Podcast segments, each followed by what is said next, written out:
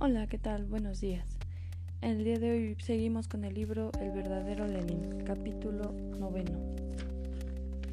La tesis de abril. En vez de presentarse con su saludo protocolario ante los camaradas que le daban la bienvenida en el palacio de Keinskaya, Lenin improvisó un furioso disco de dos horas. Ya era de madrugada y hacía casi una semana que estaba viajando sin detenerse, después de atravesar de lado a lado Suiza, Alemania, Suecia y Finlandia. El incansable Lenin tenía más urgencia de aclarar una serie de cosas en el seno mismo de su partido que de tomarse un necesario descanso. La entrevista con Kamenev cuando aún estaba en el tren le había dejado una honda preocupación. La línea política del partido adolecía de dureza y claridad. Les estamos haciendo el juego a los burgueses del gobierno provisional, gritó durante la conferencia. Luego hizo una crítica sobre la política que estaba llevando a cabo el Soviet en manos de los mencheviques. El Soviet llama a los pueblos a la revolución socialista mundial. Vaya un concepto pequeño burgués.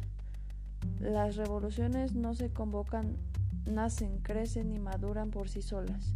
Los bolcheviques, tal vez satisfechos con los importantes logros que había alcanzado la revolución burguesa, que les había permitido salir de la clandestinidad y mantener en la legalidad todo su aparato partidario, nunca esperaron una alocución tan dura por parte de su maestro.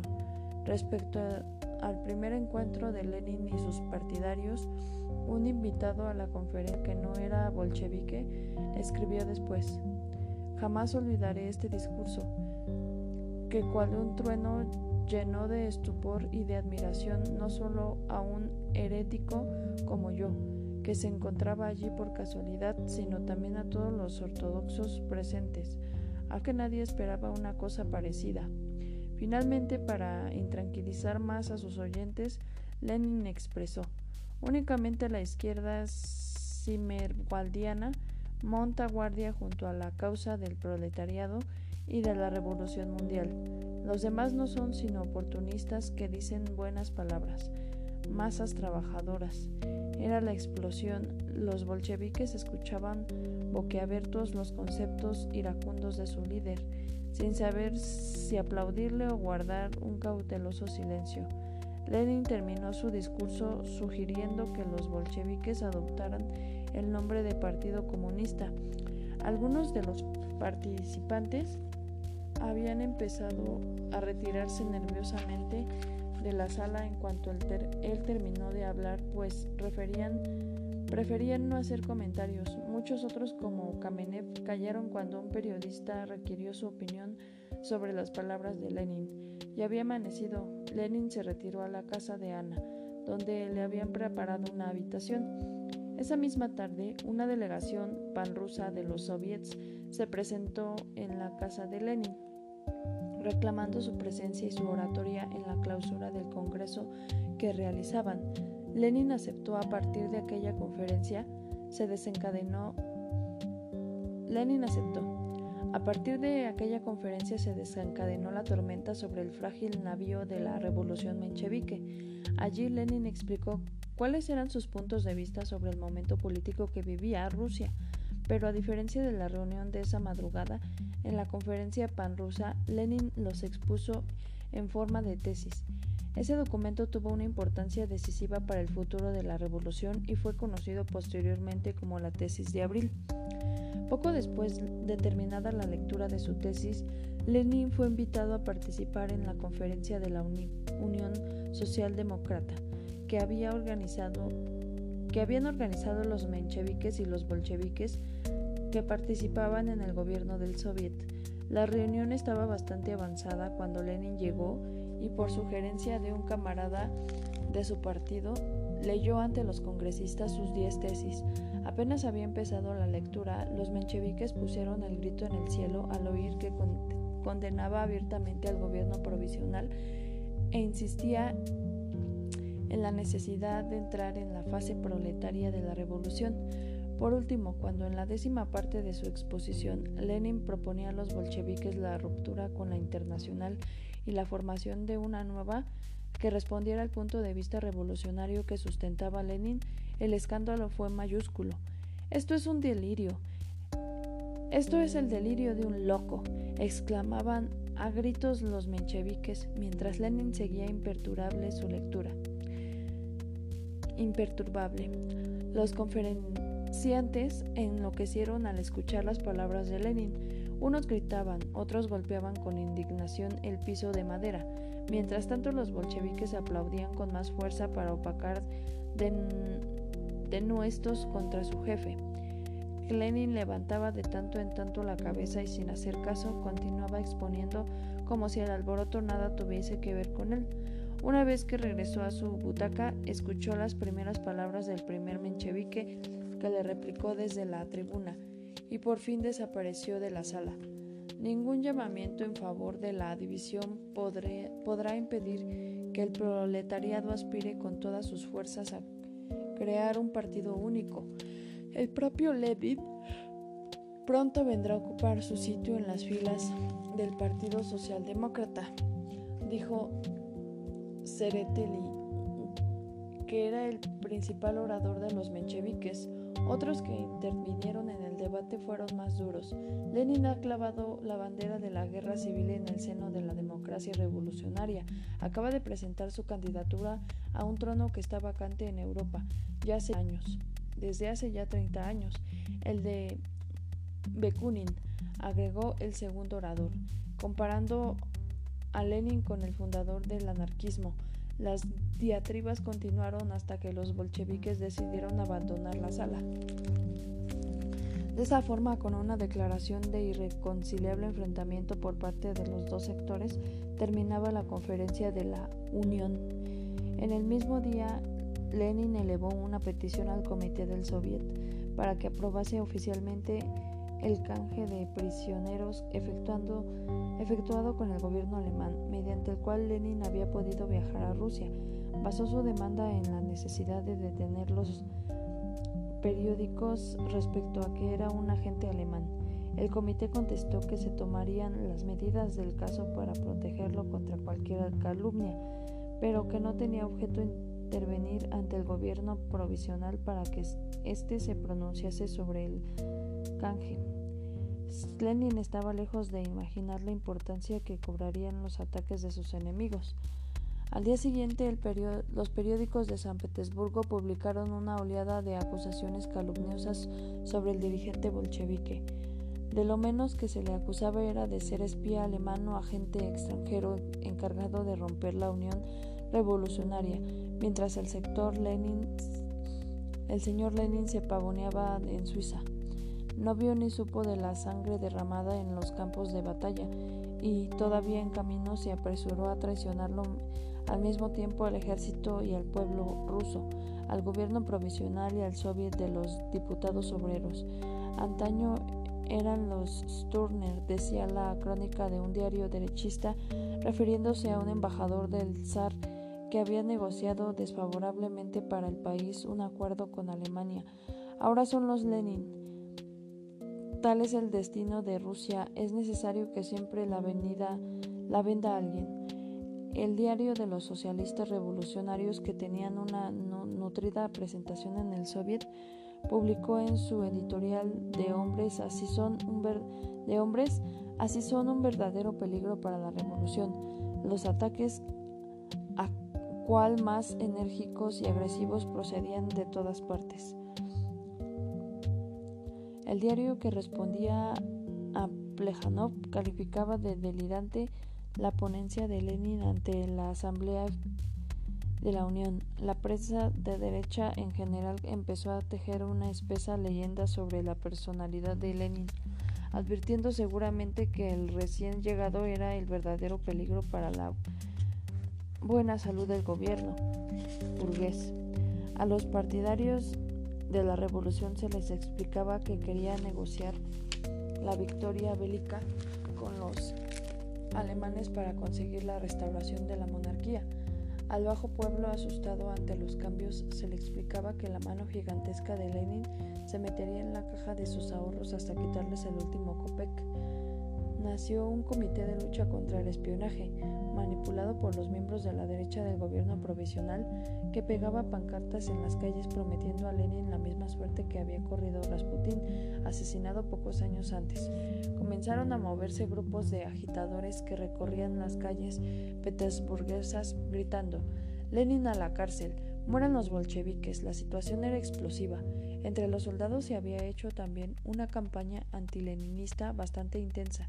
Reunidos en asamblea, los oficiales de uno de los batallones estacionados en San Petersburgo a la tropa la necesidad de detener a Lenin para salvaguardar a la patria. Fue necesario que acudiera una delegación del partido bolchevique para calmar los ánimos. Los marinos publicaron al día siguiente una carta abierta en los periódicos. En ella, además de lamentarse por el recibimiento que habían dispensado al líder bolchevique, prometen esforzarse para que se haga justicia. Hasta el Comité Central Bolchevique llega la noticia de que los marineros han instaurado un tribunal clandestino, acusando a Lenin de alta traición a la patria, que además se ha construido, constituido un grupo de ejecución, cuya tarea será capturarlo y ejecutarlo sumariamente el soviet decidió participar alarmado ante el Caris, tomando por la campaña tomado por la campaña antileninista que en un principio toleraron. Envían delegación hasta el cuartel de los marinos. Delegaciones hasta el cuartel de los marinos, que logran calmar el ánimo agitando, agitado de la tropa. Un miembro del comité del soviet se pregunta públicamente, ¿es posible que en un país libre, en lugar de una discusión abierta se emplee la violencia contra un hombre que ha dedicado toda su vida al servicio de la clase obrera, de los oprimidos y los humillados?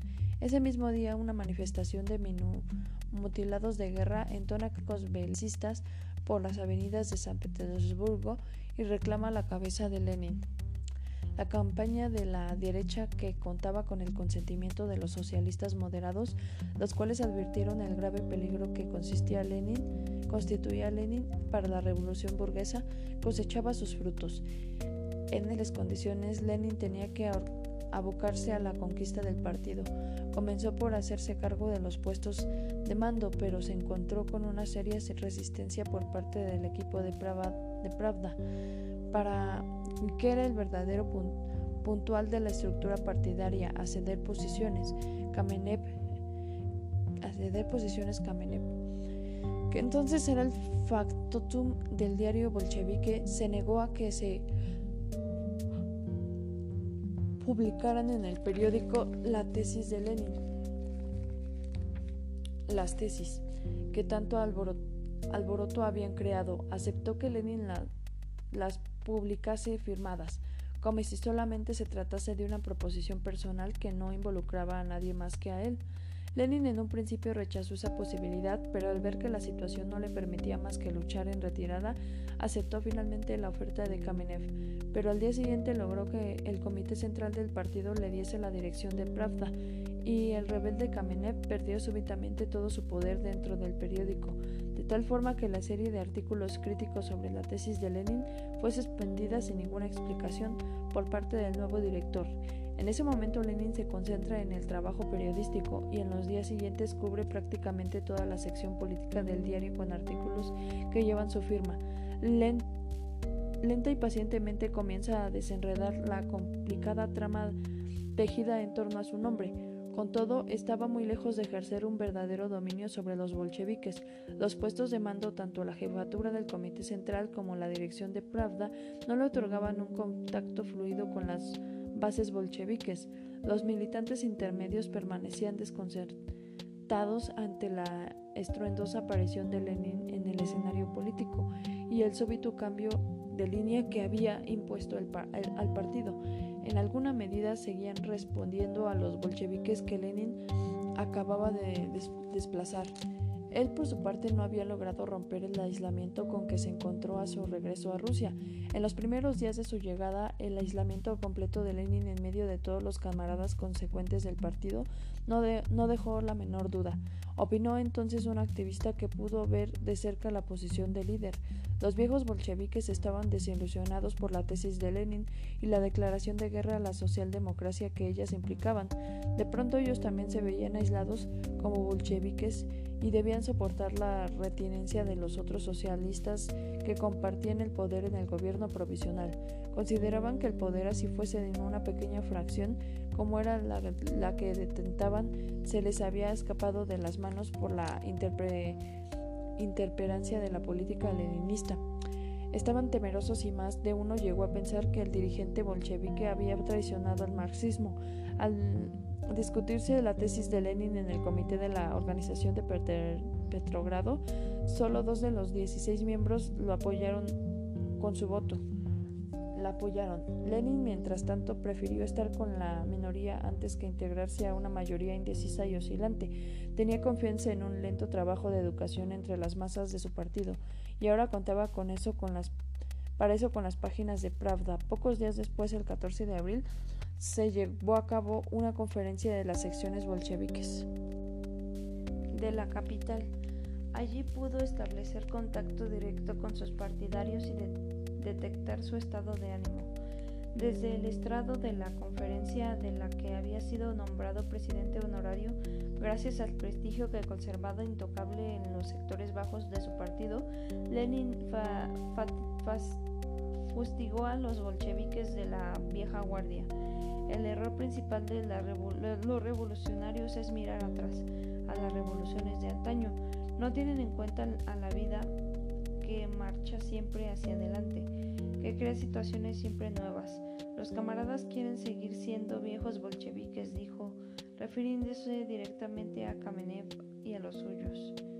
Pero esa actitud debe revisarse.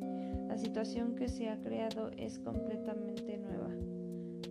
Todavía no se ha visto una revolución en que los representantes armados del proletariado y de los campesinos hayan cedido a la burguesía el poder que ha concentrado.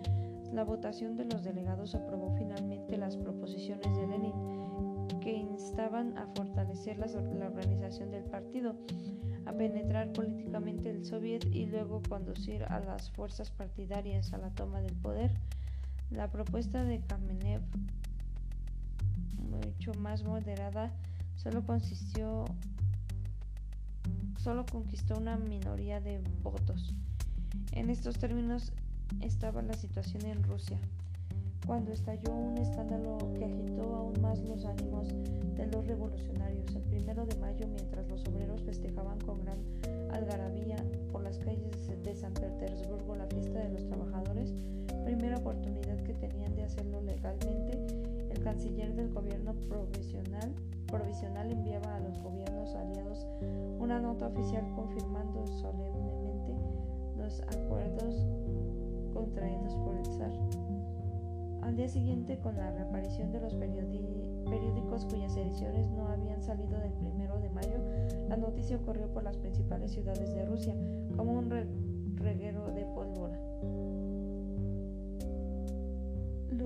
núcleos conservadores se lanzaron a manifestar su apoyo en San Petersburgo y Moscú con grandes carteles que alababan al gobierno provisional, al canciller Milinkov y a los aliados, mientras denostaban a Lenin pidiendo que lo enviase a la cárcel o lo regresase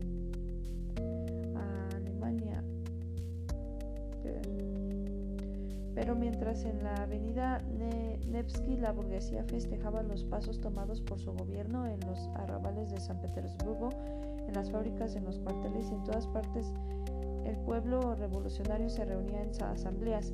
Los guardias rojos bolcheviques se mezclaron con las manifestantes e incitaron a desconocer al gobierno. Pocas horas después comenzaron a partir de los suburbios gruesas columnas de disconformes que se dirigían hacia el centro de la ciudad y expresar su repudio al gobierno y a los sectores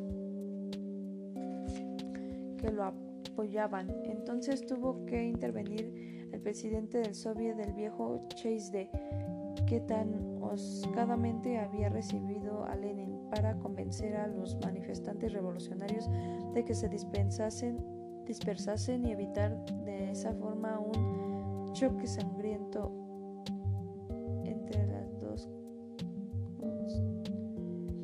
concentraciones.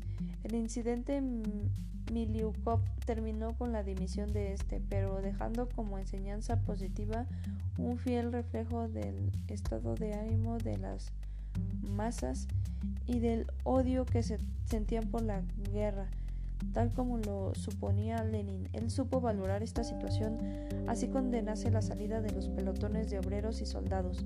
Consideraba que cualquier movimiento insurreccional debía ser llevado hasta el fin, porque de lo contrario solo facilitaba la represión del gobierno cuando la ola subversiva decaía.